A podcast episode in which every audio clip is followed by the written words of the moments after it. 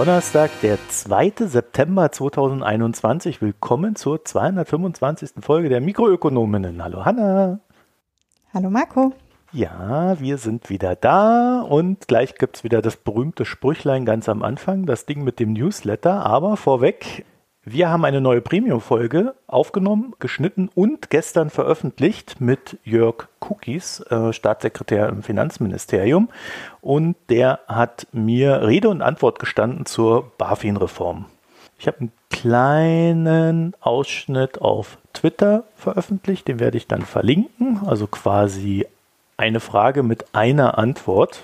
Ich sage gleich dazu, das ist eher am am Ende erfolgt diese Frage. Wer den Rest hören will, muss Premium abonnieren oder bis zu 30 Tage warten, bis es raus ist. Eure Entscheidung. www.mikroökonom.de. Da findet ihr die Premium-Möglichkeiten, allgemeine Spenden und so weiter. Newsletter. Ich bleibe beim demnächst, weil ich habe in den Kalender der nächsten Woche geguckt und bin schier umgefallen.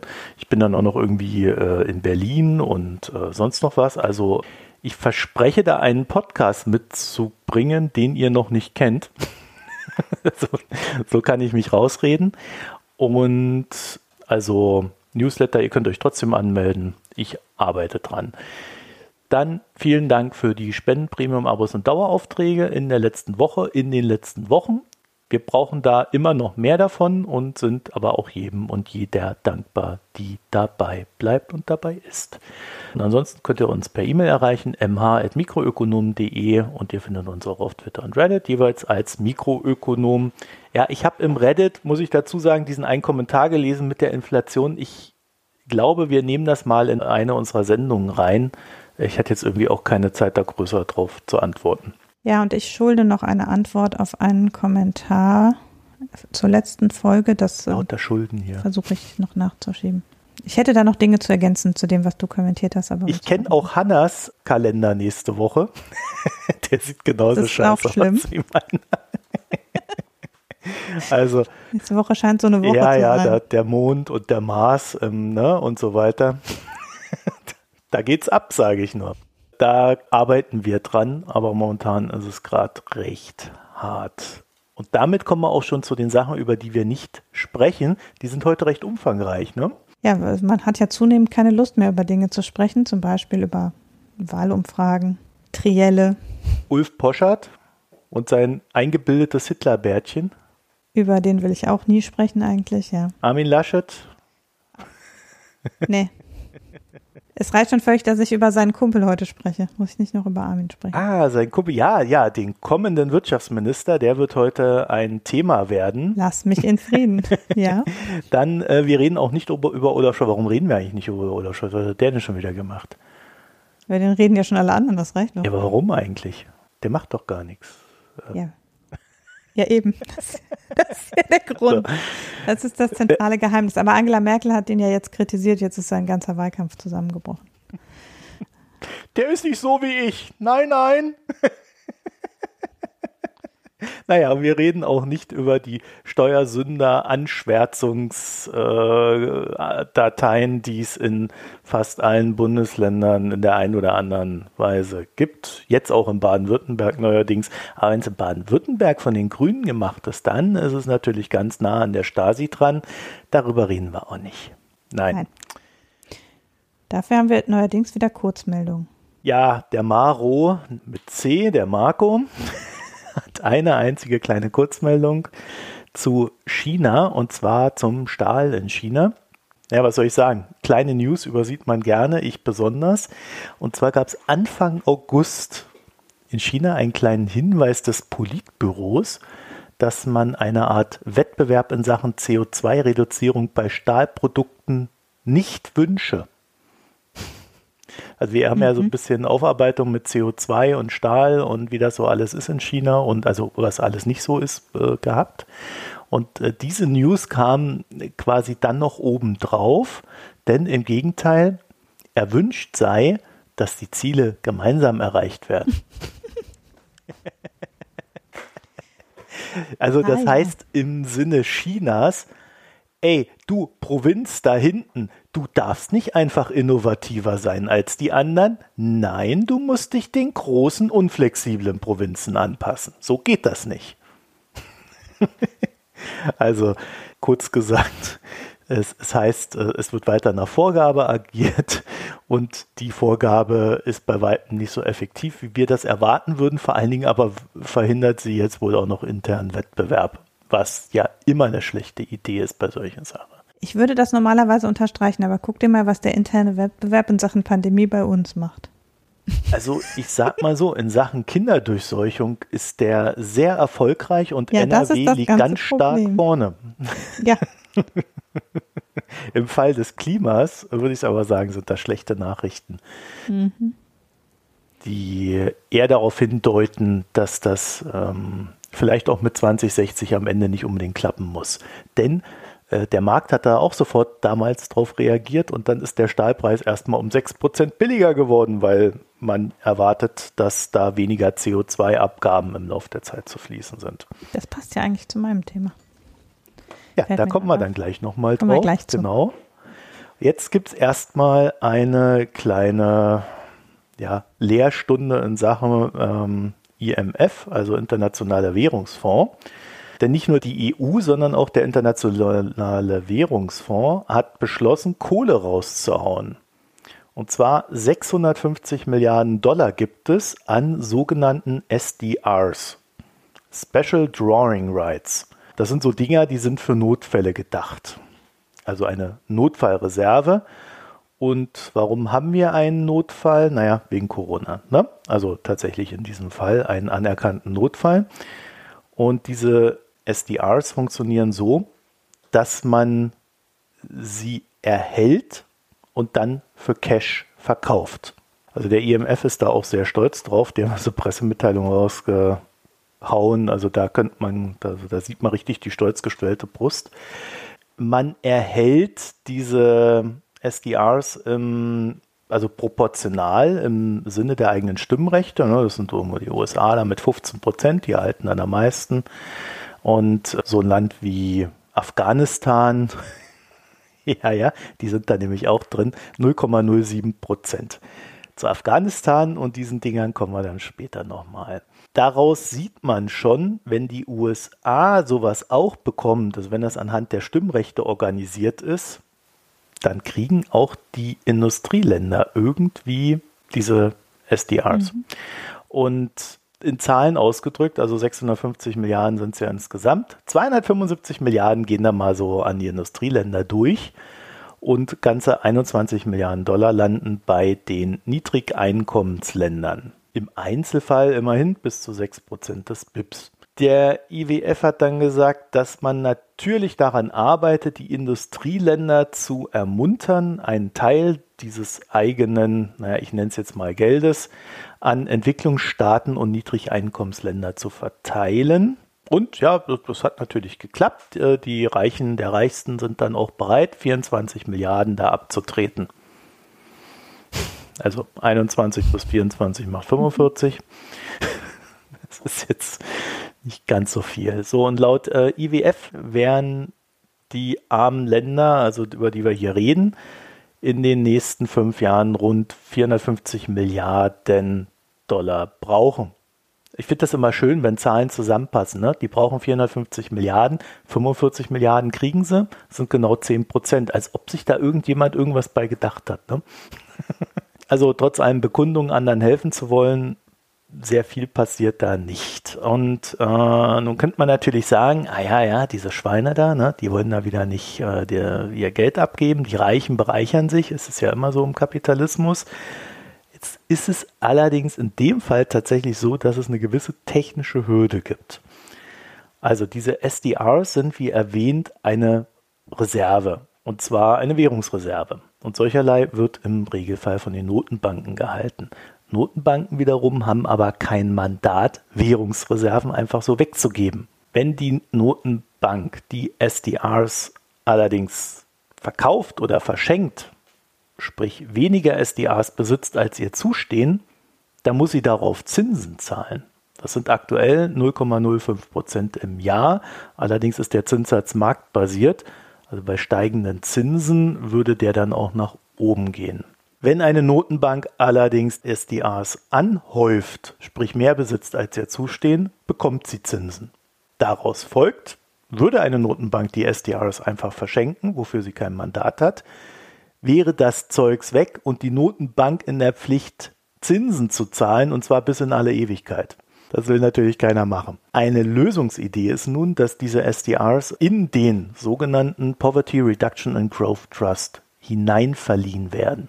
Der nimmt sie dann als Basis, um das dahinterstehende Geld an die betroffenen Länder zu leihen. Und leihen an die Länder, also aufmerksame Hörerinnen haben das natürlich sofort gemerkt, wenn man Geld leiht, dann geht das natürlich auf die Schulden drauf.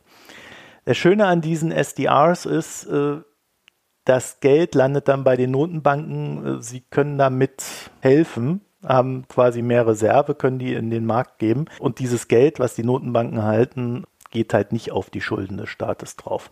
In dem Fall dieser Verleihung würde dann halt das auf die Schuldenquote oben drauf kommen. Das erhöht die äh, Chance einer Staatspleite und das ist irgendwie dann auch nicht Sinn der Sache gewesen. So, deswegen ist das alles hochkompliziert und man weiß auch nicht so richtig, wer da jetzt schuld sein soll.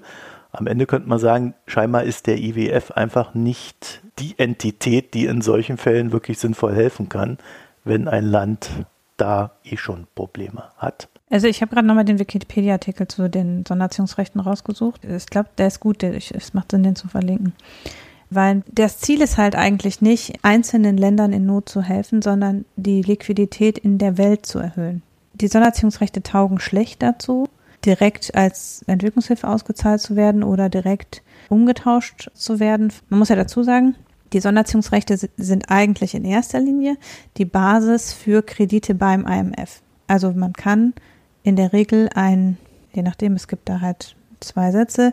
Die Länder können ein Vielfaches, üblicherweise das Fünffache ihres Guthabens an Sonderziehungsrechte beim IMF als Kredit abrufen, wenn sie in Liquiditätsschwierigkeiten sind. Die Kredite des IMF ziehen aber ja nicht auf Langfristigkeit, sondern wirklich auf Emergency.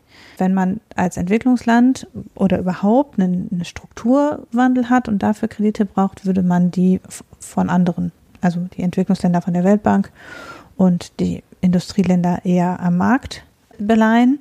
Die Sonderziehungsrechte sind tatsächlich, also die sind als Basis gedacht oder als Sicherheit für wirklich einen kurzfristigen, also die Facilities des IMF laufen ja zwischen drei und zwölf Monaten. Länger Kredit kriegst du beim IMF, außer eben in der Poverty Reduction Growth Facility, kriegst du beim IMF nicht länger als zwölf Monate normalerweise Geld.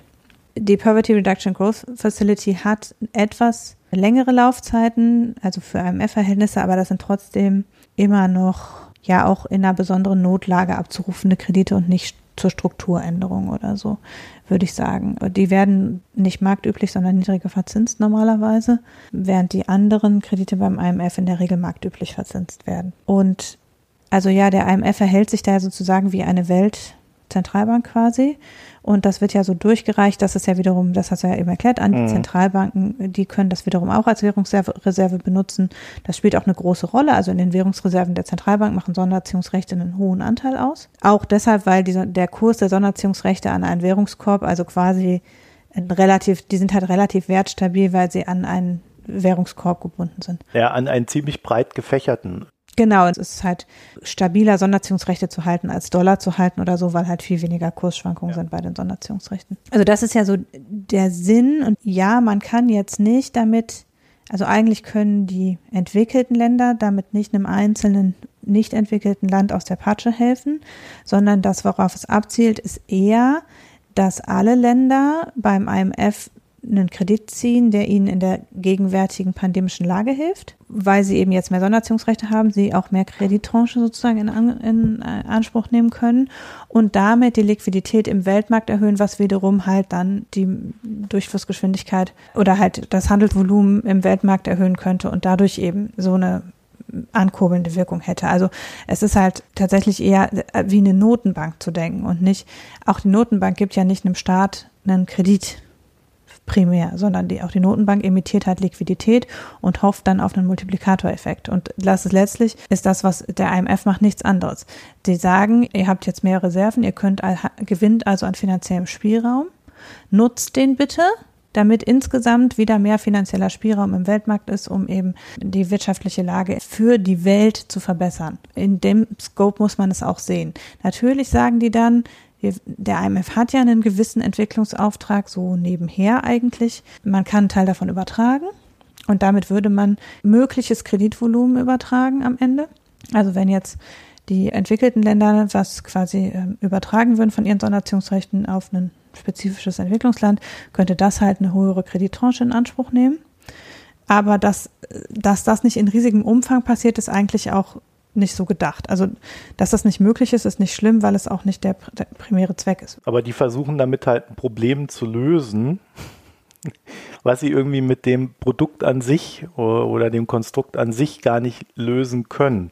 Ja, aber das ist so wie die EZB am Ende. Also jede Zentralbank kann nur eingeschränkt. Und man muss es da wirklich so ähnlich wie Zentralbank verstehen. Also die Fähigkeit, Konjunktur direkt anzukurbeln, ist halt sehr begrenzt, wenn du eine Währungseinheit bist, würde ich sagen. Währungssystemakteur. Ja, es hat natürlich schon einen sehr direkten Effekt, äh, der äh, mit Währungsstabilität zu tun hat. Ne?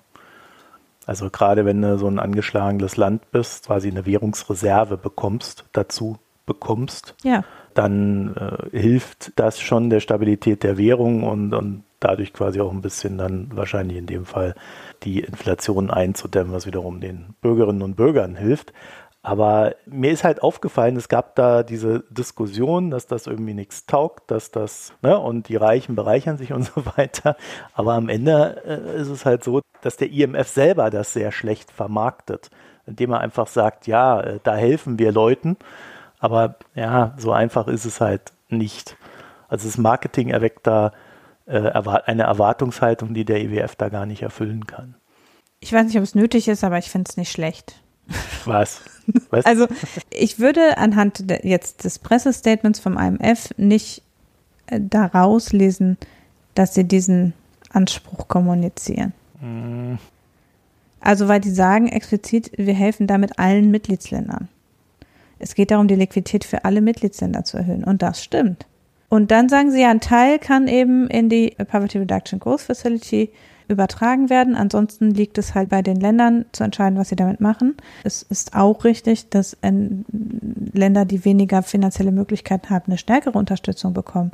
Aber dafür ist tatsächlich das Konstrukt IMF nicht geeignet.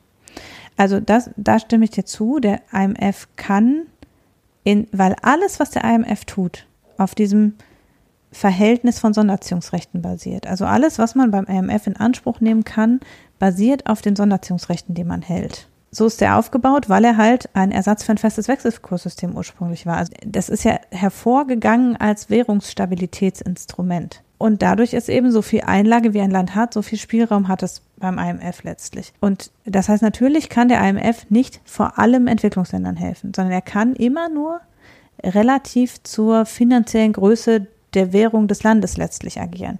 Und deshalb ist natürlich so, ein kleines Land, im Sinn, also ein finanziell kleines Land, hat wenig Sonderziehungsrechte, aber das wird jetzt ja proportional verteilt. Also wenn die um 650 Milliarden erhöhen und das anhand der Stimmanteile verteilen, dann heißt es, dass jedes Land relativ zu seiner Wirtschaftskraft gleich viel erhält. Ne? Also Deutschland hält extrem viele Sonderziehungsrechte, erhält also viel mehr, aber Deutschland ist halt auch, hat halt auch ein viel größeres Liquiditätsvolumen. Und das ist natürlich unfair, wenn es um Entwicklungseffekte geht. Das ist aber für jedes Land, ist der stabilisierende Effekt, den es erhält, letztlich der gleiche. Es, ist nur, es gibt nur keine Möglichkeit, Entwicklungsländer überproportional äh, zu beteiligen. Dafür gibt es im System der internationalen Organisationen eben andere Einrichtungen deshalb, also ich verstehe den Punkt, dass man sagt, naja, also damit ist halt den Ländern, denen es am schlechten geht, nicht besonders stark geholfen. Und das liegt in der Mechanik des IMF. Ich würde es nicht so verstehen, dass das der Hauptgrund war. Also ich glaube, im Prinzip sind wir uns da einig. Eigentlich wollte ich ja nur sagen, dass das nicht, dass es gar nicht dafür taugt. für den Anspruch. Und den Anspruch habe ich natürlich aus den öffentlichen Debatten rausgenommen, die da teilweise drüber geführt worden sind. Ja, aber das ist jetzt nicht das, was ich jetzt äh, aus Verlautbarungen des IMF selber rauslese. Ja, naja, sie haben schon dieses, dieses Helfen und so weiter betont und sie haben natürlich auch gesagt, die einen sollen ein bisschen den anderen abgeben und sie tun es ja auch, wobei noch keiner weiß, auf welchem Wege und so weiter und so fort. Also äh, man, man kann das schon kann man schon ein bisschen. Sie machen aber übrigens auch andere Sachen. Sie haben noch Zahlungsmoratorium beschlossen für 29 Länder. Kommen wir zu Friedrich Merz und der Borderline Tax. Das war nämlich das, was ich ja. da heute gelesen habe. Wer lesen kann, ist klein Vorteil. Also Merz und die Border Adjustment Tax. Ja, ich hörte davon. Friedrich Merz hat eine Meinung dazu. Welche hat er denn? Also das Witzigste ist, dass das jetzt heute diskutiert wurde und gestern, also gestern eigentlich, obwohl er diese Meinung schon seit einem Monat in die Welt bläst. Also es ist so. Mitte Juli hat die, EU ein neues Klimaschutzprogramm beschlossen, also die EU-Kommission. Und ein Teil dieses Klimaschutzprogramms ist eine Carbon Border Adjustment Tax. Übrigens hast du gesagt, wir haben vor dem Urlaub darüber gesprochen. Ich habe die Folge nicht gefunden, in der wir darüber gesprochen haben. Hast du mit mir darüber gesprochen oder mit Ulrich? Ähm, ich habe dieses Thema in Sachen China und EU mal aufgemacht. Äh, ah, muss ich aber selber okay. gucken, ich weiß jetzt auch nicht mehr. Ja, also jedenfalls ganz grob, äh, dann erkläre ich doch nochmal, was Carbon Border Adjustment Mechanism heißt es bei der EU ist. Also es geht darum, wenn wir hier innereuropäisch, äh, ist ja klar, dass wir einen europaweiten CO2-Zertifikatehandel haben werden in Kürze, also ein Teil ist ja schon und weitere Sektoren werden dazugenommen werden. Das ist Teil des europäischen Klimaplans, dieses Fit for 55. Darüber haben wir übrigens gesprochen, über Fit for 55, aber da war das halt, es ist halt nur eine von vielen Komponenten. Aber jedenfalls als Teil von diesem EU-Klimaplan äh, werden wir ja einen europaweiten Zertifikatehandel implementieren. Und der Zertifikatepreis wird logischerweise, damit es funktioniert, muss der Zertifikatspreis steigen. Jetzt ist das Problem, dass ja die allermeisten CO2-Emissionen, die, die wir so durch unser Leben verursachen, nicht hier bei uns verursacht werden, sondern in Drittstaaten außerhalb der EU, wo die wirklich dreckige Produktion stattfindet, insbesondere in China. Das führt dazu, dass man das äh, ja, die Menschen, die eher nicht finden, dass wir viel gegen den Klimawandel tun sollten, immer sagen, wir emittieren ja nur zwei Prozent der Weltemissionen, was können wir überhaupt tun? Das natürlich totaler Mumpitz, weil wir auch verantwortlich sind für die Emissionen woanders. Gleichzeitig ist es, und dadurch ist es aber so, wenn wir hier innerhalb der EU einen CO2-Zertifikatehandel erheben, dann ist für alles, was hier bei uns produziert wird, wird der CO2-Input sehr teuer. Das heißt, alles, was bei uns produziert wird, wird teuer und muss zu sehr viel teurerem Preis verkauft werden. Und wenn wir dann zum Beispiel Drittpartner haben, mit denen wir handeln, wie die USA, dann können die halt ein Produkt aus haufenweise Ländern kaufen, die keinen CO2-Preis erheben oder einen sehr viel niedrigeren und halt europäische Produkte, die äh, sehr viel teurer sind. Also das ist das eine Problem, wenn man es eben nicht global löst, dann hat man halt diese Preismechanismen. Und das andere ist natürlich, dass wir, wenn wir im EU-Import eine Konkurrenz haben quasi zwischen Importprodukten und in der EU produzierten Produkten, auch dann die europäischen Produkte innerhalb der EU natürlich sehr viel teurer werden als die importierten Produkte. Um das auszugleichen, aber eben durchaus auch, um dem Rechnung zu tragen, dass wir durch unsere Produktion und unseren Konsum Emissionen woanders auslösen muss man eigentlich die CO2-Emissionen irgendwo anders auf der Welt auch bepreisen. Jetzt können wir weder China noch die USA zwingen, äh, einem globalen CO2-Zertifikatehandel beizutreten, was der beste Weg wäre. Aber wir können natürlich sagen, für alles, was in der EU abgesetzt werden soll, müsst ihr den gleichen Preis bezahlen. Damit haben wir für den innereuropäischen Markt quasi wieder Level Playing Field. Das würde man eben machen, indem man einen Zoll auf den geschätzten CO2-Input für das jeweilige Produkt erhebt an der Grenze. Also den, das schon im Vorprodukt oder im abzusetzenden Produkt steckende CO2 auch bepreist. Das ist Teil des europäischen Klimaplans, wie gesagt. Und es ist auch völlig logisch, dass man das machen muss, wenn man nicht möchte, dass der CO2-Zertifikatehandel den innereuropäischen Unternehmen schadet. Und das ist eben vorgestellt worden Mitte Juli. Und dann hat Friedrich Merz schon am Moment, ich gucke nochmal auf die fürchterliche Website von Friedrich Merz. In der März-Mail Nummer 53 am 17. Juli 2021 hat er exakt die Worte, die er gestern beim CDU-Wirtschaftsrat gesagt hat, schon an seine offensichtlich Mail-Abonnenten verschickt. Darunter eben unter anderem, Tatsächlich ist die neue Importsteuer allerdings nichts anderes als ein Importzoll und den kann die EU nicht einfach so erheben. Zölle sind in komplizierten Regelwerken der Welthandelsorganisation und den bilateralen Handelsverträgen geregelt. Auch die gute Absicht, das Klima zu schützen und gleichzeitig der eigenen Industrie nicht zusätzliche Wettbewerbsnachteile zu verschaffen, ändert daran nichts. Wenn die EU diesen Ausgleichsmechanismus trotzdem in Kraft setzt, verletzt sie bestehende Handelsabkommen und riskiert einen Handelskonflikt mit allen betroffenen Staaten, vor allem mit den USA, mit China und vielen anderen Ländern der Welt. Exakt das hat er vorgestern in seiner Rede beim CDU-Wirtschaftsrat auch gesagt. Und erst durch diese Rede ist es offenbar irgendwem aufgefallen, weil das Team März hat das dann auch in kleinen Häppchen getwittert über den Tag. Und so hat, es in, in eine schöne Aufregungsblase geführt. Wobei es, ich habe dann mal geguckt, ob das auch in der Zeitung irgendwo stand und habe einen einzigen Artikel in der Stuttgarter Zeitung dazu gefunden. Ansonsten ist es allerdings international tatsächlich an verschiedenen, also ich habe mehrere englischsprachige Artikel gefunden, die das aufgegriffen haben, weil es natürlich ein totaler Affront gegen die EU ist. Und es ist letztlich, glaube ich, auf europäischer Ebene mehr wahrgenommen worden als jetzt in Deutschland in der breiten Öffentlichkeit. Hier ist es mehr so, dass eben, ja, das halt, auf Twitter war es halt. Ja, wir nehmen sagen wir mal so. März hierzulande einfach nicht sehr ernst. Ne? Auch im CDU-Wahlprogramm steht etwas anderes, als der Herr Friedrich Merz das so sagt. Ja, also das ist halt im CDU-Wahlprogramm und auch in dem nochmal neu vorgelegten Klimadings kommt das beides vor.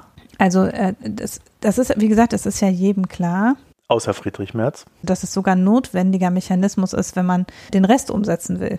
Jedenfalls, das, also das sowieso. Wir verlinken mal kurz, deshalb bin ich gerade ein bisschen abgelenkt, wir verlinken mal kurz einen Thread noch von Jens Südekum, der das inhaltlich schon alles äh, perfekt erklärt hat auf Twitter gestern, warum das nicht zu einem Handelskonflikt führt. Aber im Wesentlichen ist es halt so, dass natürlich wir damit im Gegenteil die Marktnachteile der europäischen Unternehmen ausgleichen und äh, damit eben zu einer Gleichheit führen. In dem Sinne ist es übrigens auch erlaubt, Zölle zu erheben, wenn man damit was ausgleicht, was eben nur der, der eigenen, den eigenen Unternehmen schadet, weil die Wettbewerber aus den anderen Ländern müssen das ja nicht bezahlen, sondern die Europäer müssen das ja bezahlen. Also ne, nur die Europäer zahlen es halt sowieso im Inland und würden es halt dann auf die ausländischen Produkte auch zahlen. Aber im Grunde ist es eigentlich nicht, nicht so, dass man damit jetzt auf jeden Fall einen Welthandelskrieg auslösen würde. Hinzu kommt, dass natürlich das eigentlich nur eine Vorstufe ist zu dem, was wir eigentlich machen müssen, nämlich im Rahmen der Folgeabkommen des Paris-Abkommens einen möglichst großen Zertifikatsraum schaffen. Nicht weltweit werden wir nicht schaffen, aber halt größer als die EU. Letztlich arbeitet man darauf hin, wenn man solche Mechanismen nutzt. Wenn man dann wieder was hat, dann hat man eine Verhandlungsmasse, über die man dann wieder verhandeln kann. Man sagt, okay, ihr macht bei unseren Zertifikaten mit und wir erlassen die Carbon Border Tax. Und dadurch hat man dann wieder eine Möglichkeit, einen Spielraum auch für Klimaverhandlungen. Diese Border Adjustment Tax natürlich auch verhindert, dass Produktion aus der EU rausgeht. Ja. Weil wenn die Unternehmen äh, in, hier mit CO2-Bepreisung produzieren und dann exportieren und es keine Checks and Balances nach draußen gibt, also in den EU-Markt rein und äh, auch auf der Gegenseite für diese Märkte, ja, dann äh, produzieren die hier halt unwe also wesentlich teurer ohne Not. Und dafür braucht man diesen Kram. Also das ist hochkomplex, aber äh, ich habe überhaupt nicht verstanden, wie der Wirtschaftsexperte Merz darauf kommt, dass das einen Handelskrieg auslöst oder dass man sowas am besten gar nicht hat. Das, äh, das Einzige, was ich mir halt vorstellen kann, ist, was er meint, ist, dass es halt gar keine CO2-Bepreisung geben soll. Mm, ja, das auf jeden Fall. Oder äh, ich glaube, worauf er abzielt, ist nicht für Vorprodukte. Also wenn, wenn er das beim Wirtschaftstag sagt, richtet er das ja an Unternehmen. Mhm. Und letztlich ist das, und das ist der Aspekt, den ich eigentlich heute machen wollte, das ist genau wie die Diskussion um das Lieferkettengesetz. Wir hätten gerne, dass die deutschen Unternehmen, im Märzfall vermutlich vor allem die deutschen, äh, die deutschen Unternehmen Vorprodukte ohne CO2-Bepreisung einkaufen können und dann die Endprodukte inklusive des Rest-CO2s hier auf dem europäischen Markt und im Ausland verkaufen können. Also, dass quasi nicht der Endkonsument, ich würde unterstellen, es ist Friedrich Merz egal, wenn auf chinesische Endprodukte, die hierhin eingeführt werden, Carbon Border Tax erhoben wird. Im Gegenteil, das würde ja noch den europäischen Unternehmen einen Vorteil verschaffen. Sondern was er, worauf er abzielt, ist, dass wir natürlich auf die mannigfaltigen Vorprodukte das auch erheben würden. Und da fallen halt Sachen rein, die richtig CO2-intensiv sind, wie Stahl und Aluminium und solche Sachen. Und das ist natürlich für die Unternehmen, die das als Vorprodukt einkaufen müssen, entgeht damit die Möglichkeit, das Vorprodukt billiger woanders zu kaufen, sondern, also es wird immer noch billiger sein, wenn es aus China kommt, weil es ist ja immer noch von Sklaven produziert worden, aber zumindest eben nicht zusätzlich um den Zertifikatspreis. Und also ich würde denken, es geht darum. Es geht ausschließlich um die Entlastung bei den Vorprodukten. Und am Ende sagt er damit halt, und auch das ist genau wie beim Lieferkettengesetz, er tut so, als könnten wir ignorieren, wenn CO2 woanders auf der Welt emittiert wird. Also im Prinzip macht er damit Carbon Leakage quasi, also sagt er, Carbon Leakage ist weiter okay, im Sinne von, wir ach, machen zwar bei uns alles schön und unsere Luft sauber, aber wir wollen trotzdem noch durch die Hintertür dreckige Produkte einkaufen können. Er nivelliert also damit, dass es uns alle angeht, wenn irgendwo auf der Welt CO2 emittiert wird, sondern er tut so, als wäre das möglich, nach wie vor so Verschmutzungsinseln irgendwo zu haben, wo wir unseren Dreck einfach hinschaffen können. Das heißt, er wendet Dinge an, die wir an anderer Stelle mannigfaltig tun, wie eben Menschenrechte ignorieren, wenn es nur woanders stattfindet, Müll einfach irgendwo anders abladen. Das ist ja was, was wir in unserem Wirtschaftssystem die ganze Zeit tun. Also wir exportieren eine massive Menge von Dingen, die in der Produktion passieren und tun so, als wären sie nicht unser Problem.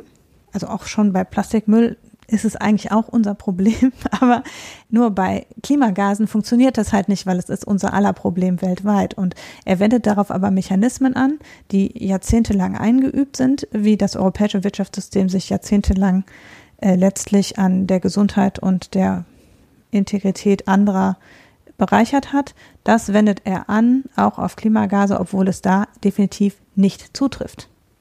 Ja, es ist aber irgendwie in sich geschlossen auch nicht logisch, ne? weil er sagt ja gleichzeitig, dass wir hier in Deutschland, wenn wir unser CO2 im Griff kriegen, hilft das ja auch niemandem. Da müssen erstmal die anderen ja, genau. CO2 im Griff kriegen.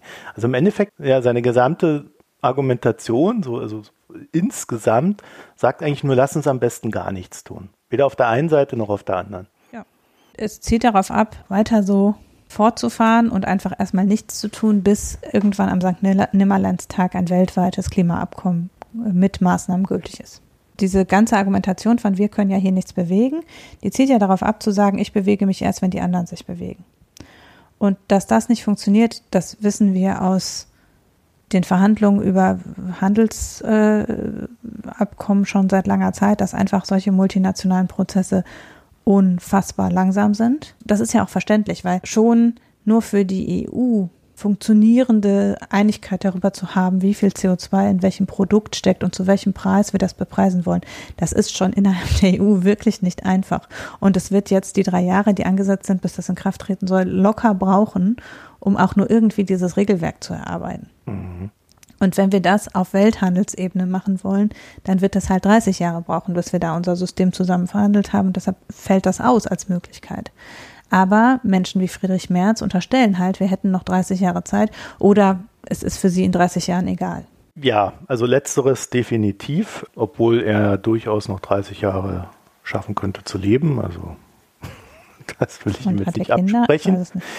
Das kriegt man ja vielleicht noch hin in dem Alter, aber äh, es ist schon frappierend, wie wenig ihn da in der Hinsicht die Zukunft interessiert. Zumal das alles, äh, man, man kann das alles ja auch immer als Chance sehen. Ja? Also man muss das jetzt nicht ja, im Sinne von, äh, wir brauchen es, um, um unsere Wirtschaft zu fördern, betrachten. Man kann es auch einfach umgekehrt betrachten. Wir verbrauchen die Änderung, um mit unserer Wirtschaft zu wachsen und künftig noch State-of-the-Art-Technology zu produzieren. Es ist halt nur für diejenigen gut, die ohnehin schon quasi relativ bewusst vieles in Kauf nehmen, was in ihrer Lieferkette nicht in Ordnung ist. Die profitieren dann auch davon, wenn es sozusagen nicht bezollt wird. Aber das sind halt eh nicht die, die noch dauerhaft äh, mit diesem Geschäftsmodell erfolgreich sein können. Aber eben noch eine Zeit lang, wenn man einfach nichts ändert, vermutlich. Und ich finde das halt wirklich, also ich finde das, wenn man es moralisch betrachtet, jetzt losgelöst davon, dass Friedrich Merz die Mechanismen von Handelskonflikten offensichtlich nicht versteht und Wettbewerb und Markt, also das ist eigentlich auch der CO2-Zertifikatehandel ist eine Marktlösung, das ist das, was die CDU und die FDP die ganze Zeit fordern. Und damit diese Marktlösung funktioniert, brauchen wir Carbon Border Adjustment Taxes. Das ist völlig klar. Das heißt, eigentlich ist das die Marktlösung. Das ist aber jetzt halt doch dagegen, weil es halt die falsche Marktlösung generiert oder was. Und am Ende ist es für mich, geht es halt darauf runter, dass jemand sich hinstellt und sagt, es ist völlig okay, wenn der Dreck woanders auf der Welt passiert und ich den nicht sehe. Und das ist halt eine, das, das ist eine moralische Position, die ich in einer christlichen Partei ziemlich fragwürdig finde. Ja, vor allen Dingen ist es dumm. Also, sorry, aber das hat noch nicht mal was mit Ethik und Moral zu tun. In Bezug auf Klima ist es dumm, aber auch in Bezug auf Plastikmüll und auf Giftmüll und auf Menschenrechte und Sklavenhandel. Und wir wollen gar nicht anfangen, was alles schiefläuft in Ländern, mit denen wir in unserer Lieferkette zusammenarbeiten. Auch da ist es so, dass wenn ich sage, unsere Unternehmen können nur am Markt bestehen, wenn die unter Einsatz von Sklaven und haufenweise bei uns verbotenen giftigen Stoffen und unter haufenweise CO2-Emissionen produzieren dürfen, tja, das ist halt doof für unsere Unternehmen, dann sind sie vielleicht nicht wettbewerbsfähig. Also ich kann nur sagen, wer unsere Zukunft sich betrachten möchte, eine Zukunft, wie sie durch Menschen wie Friedrich Merz geschaffen wird, der geht mal auf eBay. Gibt dort ein Siemens SL45. Moment. ich lese mal vor. Das Siemens SL45 ist ein Business-Handy der Oberklasse des ehemaligen Handyherstellers Siemens Mobile, das 2001 auf den Markt kam. Ein Handyhersteller, der nicht überlebt hat, wie wir wissen. ja, und das ist so das Denken, ja. mit dem man da hinkommt. Das stimmt. Außerdem habe ich zum Zwecke nur für euch Podcast-Hörer, habe ich äh, die Seite von Friedrich Merz besucht und mir das angeguckt, auf welche Art und Weise er da Menschen anspricht und alles in mir ekelt sich davor. Das möchte ich noch sagen. Also ich habe das, das März-Mailing, habe ich glaube ich zwei Mails lang geschafft zu ertragen. Der haut das irgendwie so auch als Tagebuch raus, habe ich das Gefühl. Ja. Ich brauche da immer für so ein Ding immer mindestens einen Monat Abstand, um das zu ertragen. Naja, ich kann dazu sagen, Friedrich Merz hatte ich mal für einen Podcast angefragt, aber ähm, man war nicht bereit, mit uns zu reden. Das kommt dann noch oben drauf. Allerdings. Ja, und das ist jetzt der Mensch, der am Montag noch von Armin Laschet als auf jeden Fall wichtig in seinem zukünftigen Team transportiert wurde und der einzige, den Laschet bisher benannt hat, als auf jeden Fall in seinem zukünftigen Team.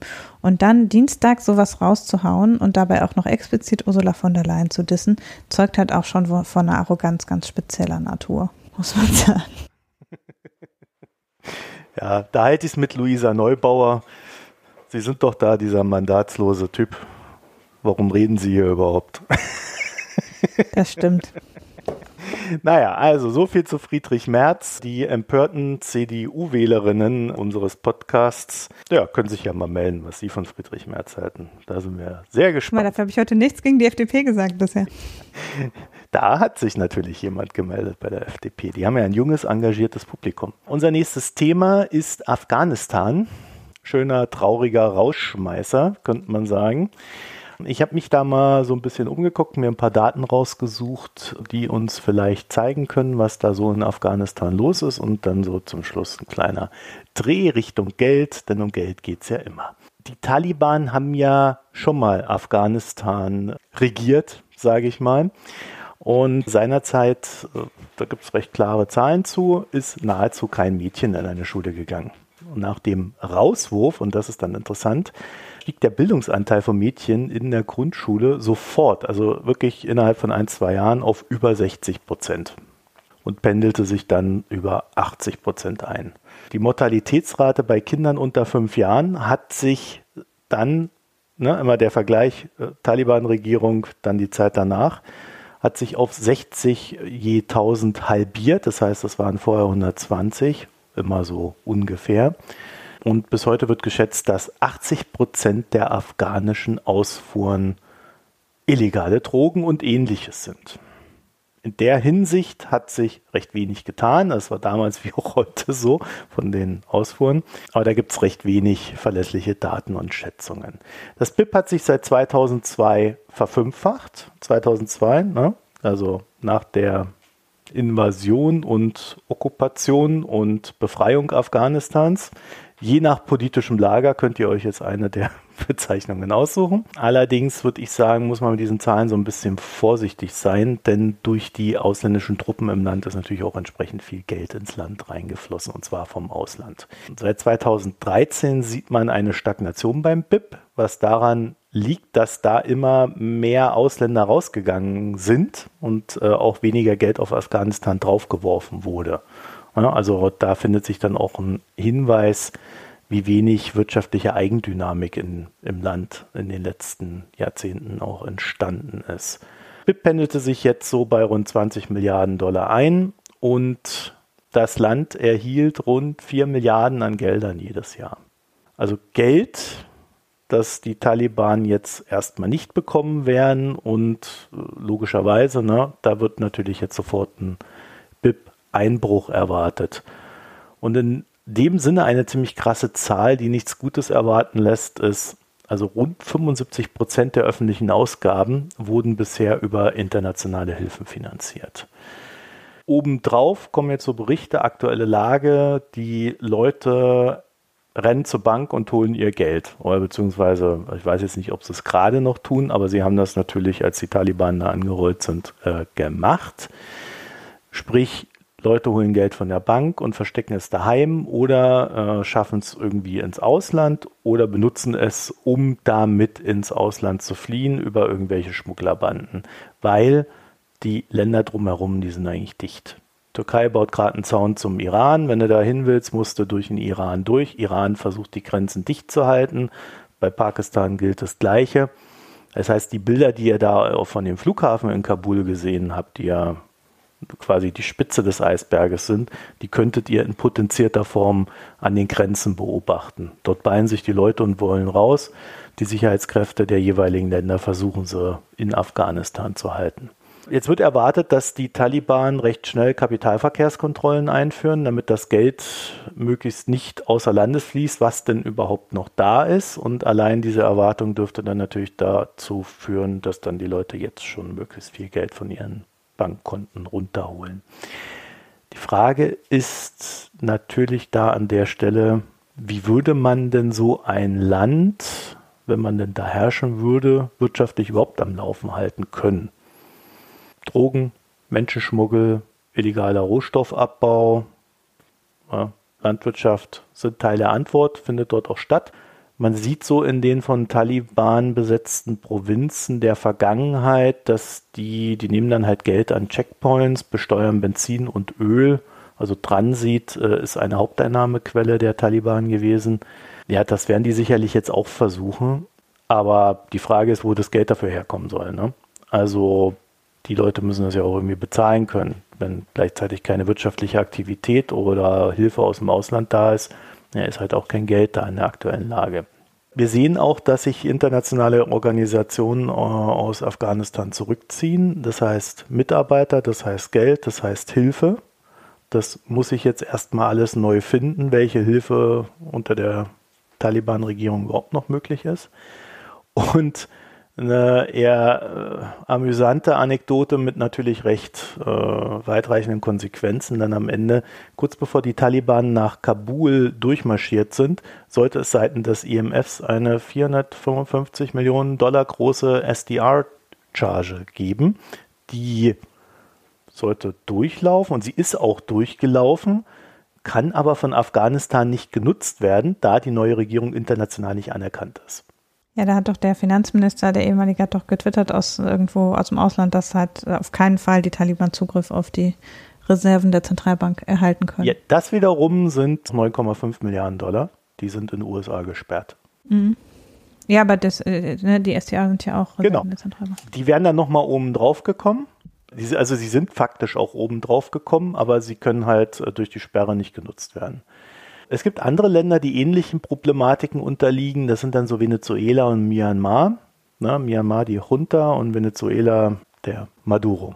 Die haben gesperrte Reserven, die haben Geld, das nicht kommt, die haben quasi ein riesiges wirtschaftliches Problem. Also man kann davon ausgehen, dass die Wirtschaft jetzt komplett zusammenbricht und dann muss man mal gucken, was sie wieder ans Laufen kriegen, ne, die Taliban. Das ist so ein bisschen so für uns eine nicht ganz unspannende, weil natürlich spannend zu beobachtende Lage. Für die Bevölkerung ist es natürlich katastrophal. Ne?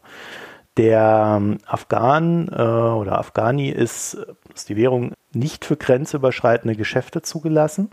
Bedeutet in der Praxis, wenn Afghanistan irgendwie Dinge einkaufen möchte, Medikamente oder sowas, braucht es Dollar. Und die wiederum hat es nicht. Die äh, afghanische Zentralbank, kurz DAB, also der Afghanistan Bank, hat ihre Reserven in den USA, das sind diese 9,5 Milliarden, von denen ich schon gesprochen habe, die sind gesperrt. Und die Währung selbst, also der Afghani, hat sich seit Jahresbeginn gegenüber dem Dollar entwertet von rund 77 auf nun circa 89 Afghani für den Dollar. Tendenz sinkend, also gegen, im Wert gegenüber dem Dollar sinkend. Ist jetzt erstmal nicht so krass auf den ersten Blick, aber die Tendenz ist stetig, also das geht immer weiter.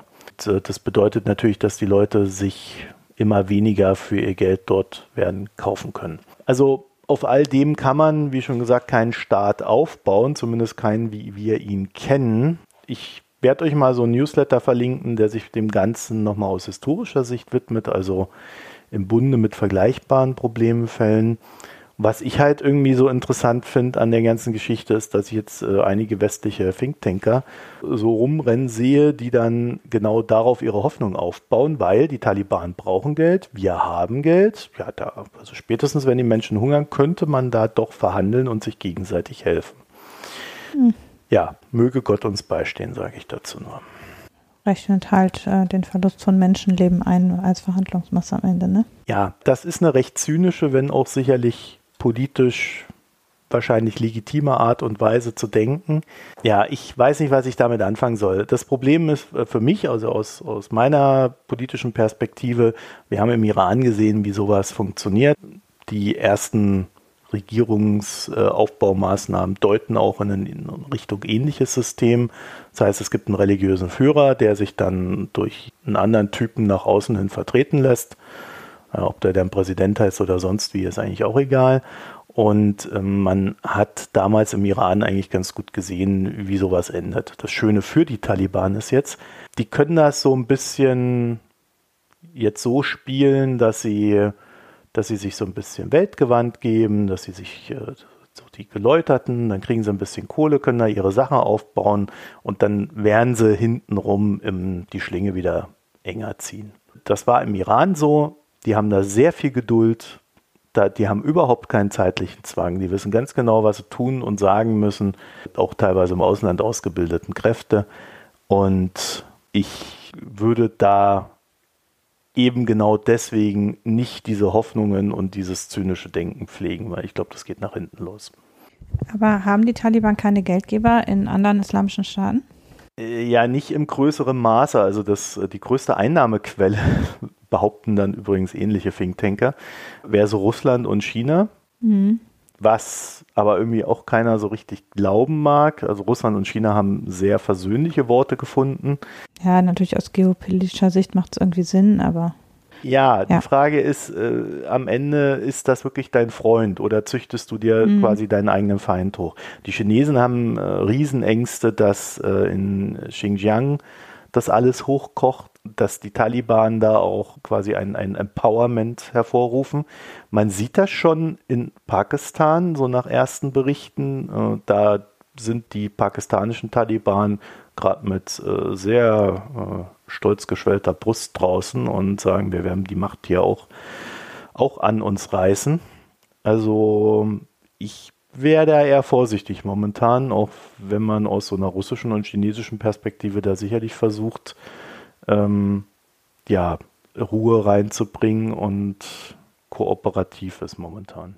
Ja, ganz interessant übrigens, Russland hat gesagt, dass die Goldreserven und der ganze Kram der, der Afghanen nicht geblockt werden sollten.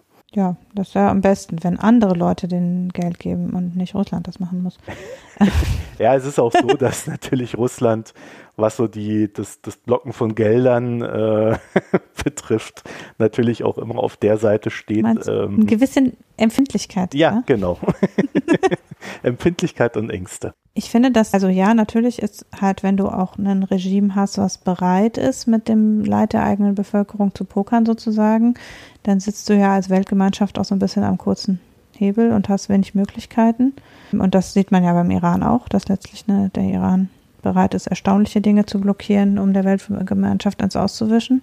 Und da hast du natürlich dann auch, außer einfach zu sagen, okay, wir machen trotzdem humanitäre Hilfe, komme was wolle, hast du als Weltgemeinschaft auch wenig Handhabe. Aber es ist schon erstaunlich andererseits, dass die Taliban ja, ja zumindest ja die Ressourcen hatten, sich im Verborgenen zu halten, gut zu organisieren und jetzt zurückzukommen.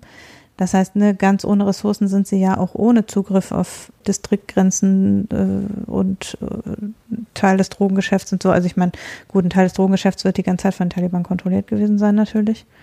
Aber irgendwo sind ja eine beschränkte Anzahl an Ressourcen da, die schaffen die Organisation zu unterhalten, aber halt nicht den Staat natürlich. Man sollte ja meinen, die greifen jetzt auf den Staat zurück, der in einem anderen Zustand ist als quasi vor 20 Jahren. Dass das nicht so ist, ist natürlich ein Versäumnis der westlichen Staaten auch in gewisser Weise. Und ja, es gibt halt auch verschiedene Möglichkeiten, sich zu entwickeln als Land anguckt, gibt es letztlich keine islamische Erfolgsgeschichte, also was jetzt die so Nation Building quasi anbelangt. Ne? Also du hast halt natürlich die Staaten Entwicklungsländer kommunistischer Prägung, in großen Anführungszeichen, die eben ein relativ spezifisches Entwicklungsmodell gefahren haben, ja auch in viele in Afrika über das über 20, 25 Jahre gut lief und dann bei den meisten eben dann doch irgendwann der Staat pleite war, so wie eben in den anderen sozialistischen Staaten auch. Und dann hast du natürlich das äh, durch den Westen finanzierte System, was ja bei vielen Ländern in eine Abhängigkeit geführt hat am Ende. Also ich könnte jetzt kein Beispiel benennen, wo Staaten, die weltanschaulich quasi islamisch geprägt sind, wo man wirklich sagen kann, das ist das Modell, wie das sich entwickelt sozusagen, weil auch wenn du dir eben Länder anguckst, die unter, äh, auch in Afrika oder so, die unter islamischer Herrschaft stehen, wie eben Sudan oder Kongo teilweise und so, dann hast du halt da, kannst du nicht ein Modell entwickeln, was so richtig, wo du sagen kannst, das ist, wie die den Staat aufbauen, sondern die bauen eigentlich nur die eigene Organisation zu Lasten eines Staates auf. Das Problem ist, glaube ich, auf der Seite, dass sie natürlich westliche Modelle oftmals ablehnen. Ja, ja, ja. Und das hat halt dann so Folgeprobleme. Das andere Ding ist, dass sehr viel, ähm, du hast halt viel Wüste tatsächlich auch und die, die Bewirtschaftung der Flächen ist nicht sonderlich effektiv. Mhm. Ja, also da wird das Wasser auch schon mal zu demjenigen umgeleitet, explizit ist im Iran, der die Dattelfarmen hat und in der Regierung sitzt. Ja. ja, dann kommen wir zu dem PIX, Gesellschaftsteil. PIX. Ich habe ja. zugegebenermaßen weder PIX aber ich habe, glaube ich, irgendwann mal was getrunken, worüber ich was erzählen kann. Wisst ihr, ich habe nichts getrunken, glaube ich. Also zumindest nichts, was ich nicht schon vorher vielfach getrunken habe und wo es sich lohnen würde, darüber zu berichten. Aber das andere Thema, über das ich diese Woche auf Twitter diskutiert habe, war, müssen wir uns vor der Inflation schrecklich fürchten? Also ich hatte einfach nur so unterstellt, dass sich niemand vor Inflation fürchtet und dann haben mir Leute gesagt, wie schlimm die Wohnungspreise gestiegen sind und wie fürchterlich alles ist und dass wir äh, in, in zehn Jahren das Geld nichts mehr wert ist. Was? Zehn Jahren? Ja, bei, also. Hat das Thilo Sarrazin nicht schon mal vor zehn Jahren gesagt? Ja, das war auch, also ich hatte da auch irgendeinen Artikel verlinkt, in dem das halt so stand, dass man ja sehen muss, die Inflation ist gefährlich, weil äh, bei einer Inflation von 10 Prozent ist in 10 Jahren das Geld nichts mehr wert und bei einer Inflation von 20 Prozent, äh, von 5 Prozent in 20 Jahren, wo ich nur gesagt habe, ja, aber wer rechnet dann mit einer Inflation von 10 oder 5 Prozent? Und daraufhin haben mir viele Leute geschrieben, ja, warum hätten wir ja schon? Ich habe dann da ein bisschen drüber diskutiert und dann habe ich den Thread gemutet, weil es absolut unfassbar schwierig war, da äh, irgendwie ähm, das Grundverständnis von Inflation und wie, warum wir gerade eine Inflation von über drei Prozent haben, an die Menschen zu bringen. Äh, das Schöne ist auch, ich muss das gar nicht, weil in der aktuellen Lage der Nation haben Philipp Banse und Ulf Burmeier das netterweise gemacht, ähm, dass sie sehr gründlich erklärt haben, warum die gegenwärtig relativ hohe Inflation eigentlich eine Ausnahme und nicht die zukünftige Regel ist. Und ich finde eigentlich, dass relativ oft in der Lage der Nation sind die Wirtschaftsthemen recht oberflächlich behandelt, aber in diesem Punkt haben sie das eigentlich erschöpfend erklärt für alle diejenigen, die sich fragen, ob die Inflation ob man gerade vor der, aufgrund der jetzigen Inflationsrate von, ich glaube, 3,6 Prozent im August, äh, im Juli fürchten muss, dass demnächst in zehn Jahren das Geld nichts mehr wert ist, ist muss man nicht. Und äh, die Folge würde ich sowieso empfehlen. Es ist eine sehr dichte Folge mit sehr vielen Themen, die aber das alles relativ gut zusammengefasst hat. Wie gesagt, in dem Teil zur Inflation gibt es ein Interview-Schnipsel mit Marcel Fratscher, der das auch nochmal einordnet, wie das so vor dem Hintergrund des letzten Jahres insbesondere zu sehen ist und warum man das guten Gewissens als einen Sondereffekt abtun kann oder sogar ein Stück weit begrüßen kann. Haben wir auch bei systemrelevant eine Folge drüber gemacht. Also wer lieber Sebastian Dolin statt Marcel Fratscher hört, der kann ja dann da reinhören. Ach so, ich wollte ja mein Bier suchen. Also wie gesagt, ich habe heute keinen Pick. Dann kommen wir mal zu den Drinks. Du hast keinen, hast du gesagt? Mhm. Musst du mir jetzt eine Sekunde geben. Ja, und zwar habe ich das in Slowenien getrunken, in Ljubljana. Starvation. Mhm. Black IPA. Den Rest kann ich nicht lesen, das ist irgendwas auf Slowenisch, aber äh, Apokalypse. Das klingt ähm, Meint speziell. Das, das, was auch wir darüber, darunter verstehen würden. Also jetzt muss ich dazu sagen, ich habe nichts von diesem Bier erwartet und dachte mir so, ja, mein Gott, was, was die halt so für Bier trinken da in Slowenien. Aber das war ein richtig gutes IPA und das sage ich als jemand, der IPAs gar nicht mag. Ich habe aber auch noch nie ein Black IPA getrunken, muss ich dazu sagen. Und ja, super. Würde ich jederzeit wieder empfehlen. Das hat genau den Malzgeschmack gehabt, den ich gerade noch so ertragen kann. Ging da so ein leichten Schokoladige rein. Herrlich. Gerne wieder. Hat bei Untapped auch gar nicht mal so schlechte Bewertungen. Ich hätte es etwas besser gedacht, aber äh, 3,67 von 5 Sternen. Mhm. Ja, gut haben wir schon Schlimmeres gehabt. Nee, also hat mich tatsächlich positiv überrascht. Das würde ich euch empfehlen, wenn ihr es mal seht und so mit diesem. Zufällig in Slowenien seid. Ich weiß gar nicht, ob das wirklich so, also so von dem, was draufsteht. Ich weiß es nicht. Kenne ich mich aber auch nicht aus. Also, wenn euch das mal über den Weg läuft, probiert's mal. Äh, da steht zwar irgendwas mit Roasted Coffee und Chocolate, aber Kaffee habe ich dann wirklich nicht rausgeschmeckt. Also das äh, das würde ich als Kaffeetrinker aber wirklich. und jetzt gehen wir hier raus aus der Sendung. Vielen Dank fürs Zuhören, euch eine schöne Zeit und www.mikroökonom.de oben rechts Premium Service. Da gibt es dann auch aktuell eine neue Folge hinter der Hörwall für euch zu hören. Und da kommt dann nächste Woche noch die Buchbesprechung hinzu die ist dann acht Tage hinter der Wall. Also gerade lohnt es sich wieder, das abzuschließen. So, ansonsten gibt es noch den Spenden-Button für die, die unsere Hauptsendung hier unterstützen möchten. Ähm, haben wir noch was? Reddit, Facebook, nee, Facebook haben wir nicht mehr. Reddit und Twitter, at Mikroökonom. Euch vielen Dank fürs Zuhören. Schöne Zeit, bis bald. Tschüss, tschüss. Tschüss.